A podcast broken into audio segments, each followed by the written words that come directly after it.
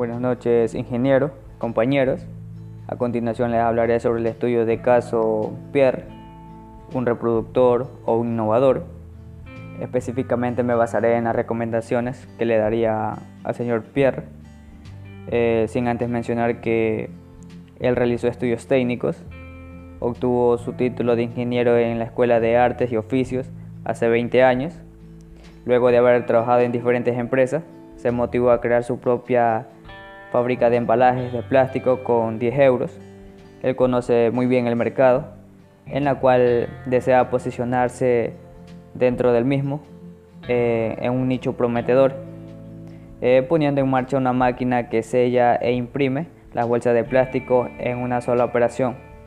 Sin embargo, a lo largo de la vida de la empresa, ha presentado ciertas eh, anomalías que han provocado que ponga en duda la existencia de la empresa. Eh, para ello se le recomienda que implemente un plan de negocios donde se establezcan las fortalezas, debilidades, oportunidades y amenazas que tiene la empresa para poder eh, tomar acciones correctivas que ayuden a la empresa a eh, llevarla por un por una viabilidad estable, eh, mejorando el estatus económico.